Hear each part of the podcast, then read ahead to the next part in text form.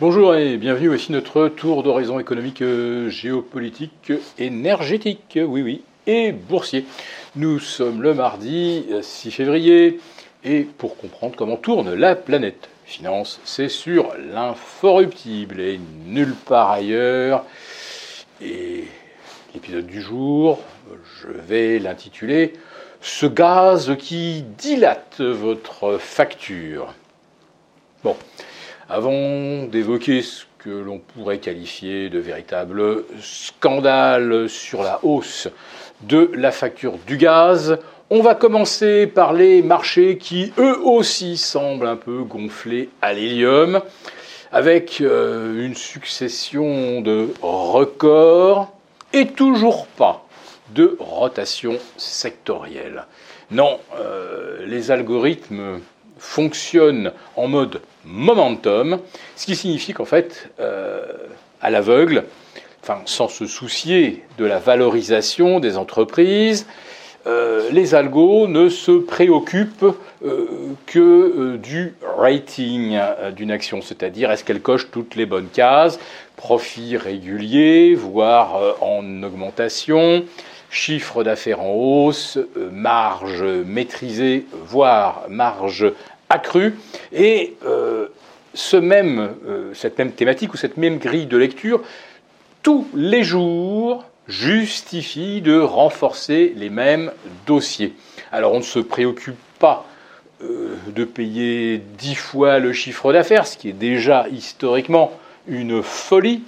Euh, encore moins 15 fois le chiffre d'affaires, et puis on arrive à 20 fois le chiffre d'affaires, et même plus avec Nvidia. Et plus le titre monte, plus vous avez d'études qui euh, rehaussent l'objectif de cours. Bah oui, évidemment, euh, quand on a, il y a 6 mois, prédit un cours de 400 dollars, ce qui était déjà le double euh, du cours d'il y a six mois. Maintenant qu'on est au-delà des 660, il faut réviser à la hausse, réviser, réviser. Et plus vous avez de révisions, plus l'algo va voir d'analystes qui révisent à la hausse les prévisions, et l'algo va donc surpondérer, puisqu'on a des attentes de plus en plus euh, euh, astronomiques sur le prix de la valeur. Alors derrière Nvidia, on voit maintenant poindre également euh, une sorte de spirale haussière, une spirale acheteuse sur AMD.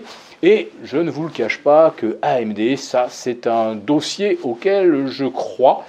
Euh, il ne manque plus en fait que le euh, franchissement des ultimes résistances pour que on puisse parler là d'un véritable scénario de rallye je ne sais pas pour combien de potentiel, 20, 30, 40%. Ça ne me paraîtrait pas complètement euh, démesuré, euh, vu la valorisation d'AMD qui est euh, 5 fois inférieure à celle de Nvidia. Mais on va revenir maintenant à un sujet qui là aussi me paraît être un game changer, qui est la hausse du dollar. Alors, je sais qu'en début d'année, vous aviez une majorité de gens qui étaient plutôt long euro, short dollar. Voilà, c'était ce qu'on appelle un trade très encombré, un vrai consensus baissier sur le dollar, et il est complètement pris à contre-pied. Les dernières déclarations de Jérôme Powell et de Neil Kashkari euh, nous rappellent que la Fed n'est pas pressée de baisser les taux et que 5-6 euh, baisses de taux d'ici la fin de l'année, ça paraît difficilement réalisable avec une économie américaine qui ne fait même pas d'atterrissage en douceur. C'est à peine si on a un ralentissement. Et M. Powell reconnaissait que les euh, hausses de taux les plus rapides et les plus spectaculaires de l'histoire n'ont pas du tout abouti aux résultats recherchés, en tout cas pas au niveau de la croissance.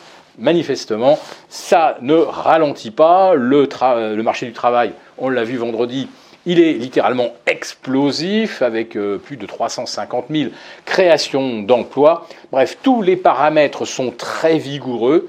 Hier également, euh, l'ISM a progressé pratiquement de 3 points du côté des services. Voilà, donc il n'y a aucun signal de ralentissement.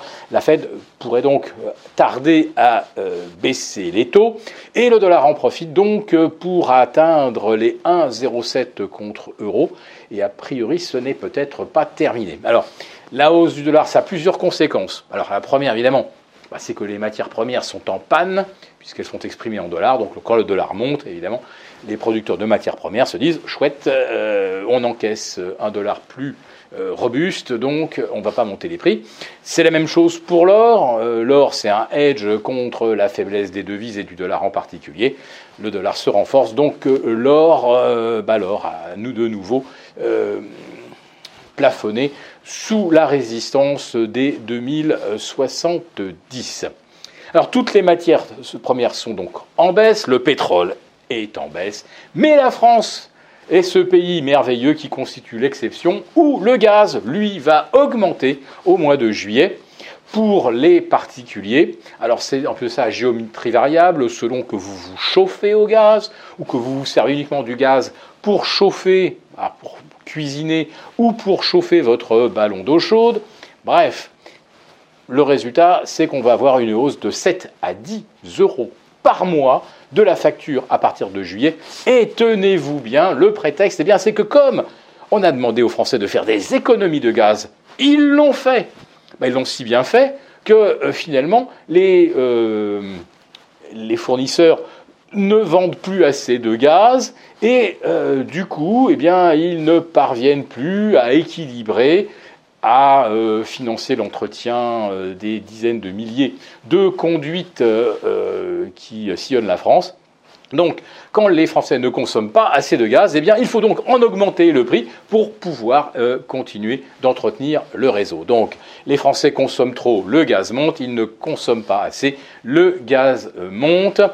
Euh, si on ne nous prend pas pour des jambons, alors je ne sais pas comment on peut qualifier ce mode de prise à contre-pied de tous les efforts que font les Français. Si cette chronique vous a plu, n'hésitez pas à nous mettre un pouce. Pour vous remercier de votre fidélité, vous pouvez télécharger gratuitement en cliquant le lien ci-dessous un guide complet sur l'investissement dans les matières premières en vue du prochain super cycle qui s'annonce. Merci et à bientôt.